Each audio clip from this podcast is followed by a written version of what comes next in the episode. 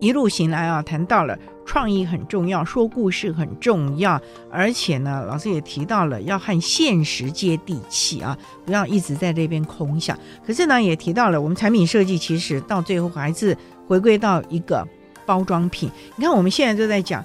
哇，要减速，甚至我们常常常讲，你买什么洗衣精，它还有环保包，你还可以减多少钱？像我们现在出去吃东西，你如果自己带了这个免洗自己的那个自备的话，它还可以扣个多，哎，对对对对对，连喝个咖啡都有。是啊，所以呢，这个我们一直这样的这个永续的这个观念啊，那就像我们前阵子也说。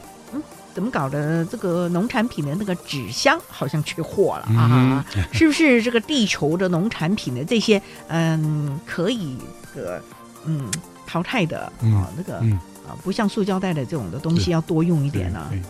诶，环保这个这个很大的议题哦，就是永永续发展，其实大家都很关注。好，因为攸关不管你要不要买商品，不管你吃不吃商品，不管你认不认同我或是认同他这个品牌，嗯。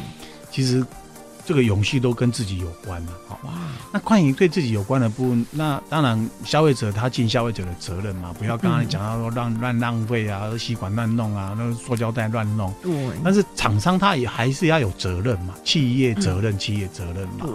所以我在书里面有提到，大概最后一个章节讲到说，环保有一些观念跟有一些具体的想法，可以让我们稍微去呃参考。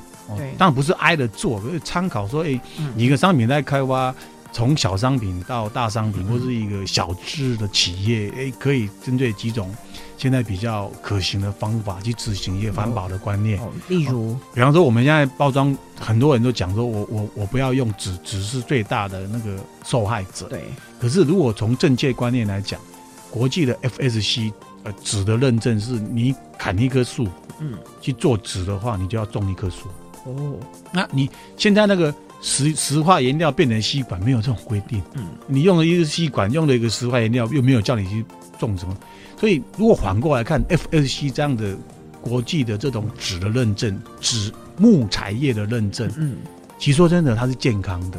嗯，所以你不要害怕说哦，纸就是会毁灭自然，用什么？其实它如果有很良性的运作是合理的。所以你看很多大企业，他们在印名片，或者麦当劳，他们那个餐桌上面都写。FFC 哦，或者我用什么大豆油墨，哎、嗯，用什么蔬菜油墨，对对对，都不要去害怕。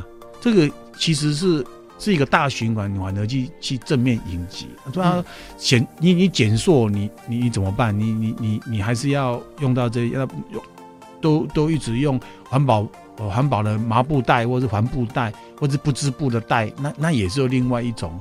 呃，还有资源上面的，对，又是你看，大不动不动每个人去一个展览场出来十几个那个不织布的环保袋，对，用不用不完啊？嗯，你到最后怎么办？因为它好容易坏掉，对，用不完吗？所以其实物极必反，反而不要害怕正面去迎击。那其实我对这里面有五，最后五点是要讲给比较设计的年轻人听说，其实我们做包装哦，最后去超越就是冲脱泡盖送。啊，你是说我们烫伤的时候，对，对，可是我的冲是冲劲的冲哦，就让你要往前冲。嗯，那当然每个都有简单的注解。那脱呢，就脱掉你的旧思维。嗯，那泡呢，就是我们要去学一道技艺，要泡泡在师傅旁边三年六个月嘛。哇，你要沉淀下来嘛，嗯，对不对？那送就是年轻人现在很喜欢说，我我爽啊，我我我喜欢做这个，我喜欢就好。那这个东西你要。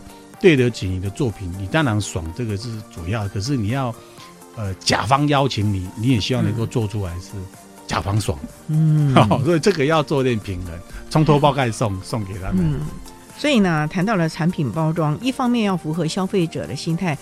再方面呢，也要符合我们设计师他的创意，但更重要的就是也要跟厂商这个地方能够大家的思想链接在一起，这样才能是一个成功的产品。否则你光有创意不能接地气，或者是你光有想法啊，那。